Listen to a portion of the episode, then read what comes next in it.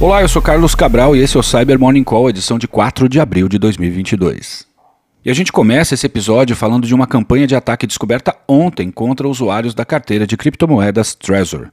A Trezor é uma carteira de criptomoedas baseada em hardware e é usada com o objetivo de guardar dinheiro no aparelho, evitando assim aplicativos e websites que podem ser mais visados por atacantes. Caso o Trezor seja roubado, destruído ou perdido, o proprietário do aparelho pode usar uma semente de recuperação de 12 a 24 palavras para fazer com que o seu saldo seja depositado em outro Trezor. Trezor.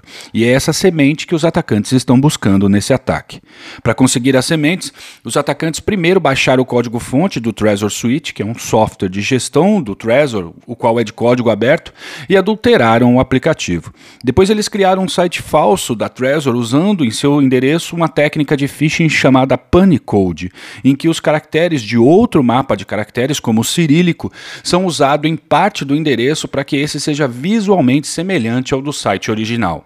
Por fim, enviaram mensagens de phishing para uma lista comprometida de usuários da Trezor, falando que a empresa sofreu um ataque persuadindo as pessoas a instalarem uma suposta nova versão do Trezor Suite. Assim que a vítima instala a versão maliciosa do software, a aplicação solicita as palavras da semente que são enviadas ao atacante, o qual poderá transferir o saldo da vítima para o seu Trezor.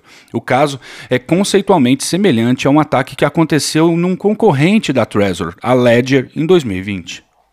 E o pesquisador David Bowman publicou no último sábado os detalhes sobre duas vulnerabilidades que encontrou no componente NF Tables do subsistema NetFilter presente no kernel do Linux. O NetFilter é um framework bastante importante para o kernel do Linux, o qual tem relação com várias operações de rede para o sistema operacional, tais como filtragem de pacotes e tradução de endereços de rede e de portas, que são essenciais para direcionar pacotes permitidos através de uma rede e filtrar o acesso dos pacotes para os quais existam regras de bloqueio.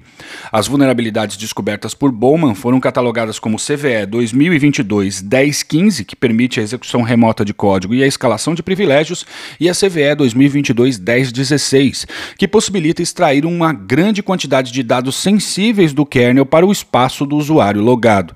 A publicação das vulnerabilidades seguiu o processo de divulgação responsável e correções para elas foram disponibilizadas no dia 25 de março.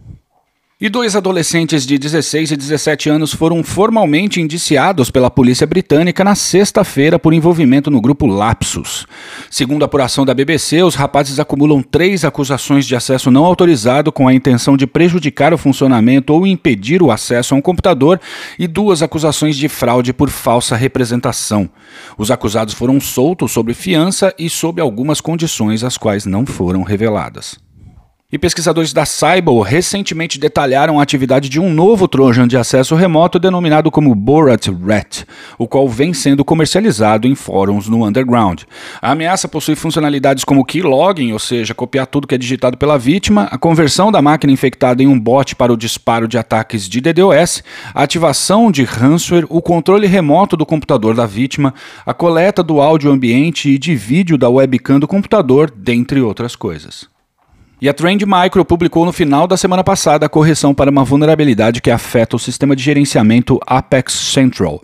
A falha, catalogada como CVE 2022-26871, torna possível o upload de arquivos arbitrários e pode resultar na execução remota de código no produto, tanto em sua versão on-premises quanto como serviço. Segundo a empresa, foram observadas tentativas de exploração dessa vulnerabilidade contra algumas instâncias do Apex Central.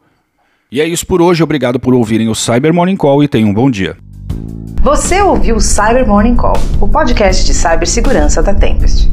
Nos siga em seu tocador de podcast para ter acesso a um novo episódio a cada dia. E para saber mais sobre a Tempest, nos siga no Instagram, Twitter e LinkedIn ou acesse www.tempest.com.br.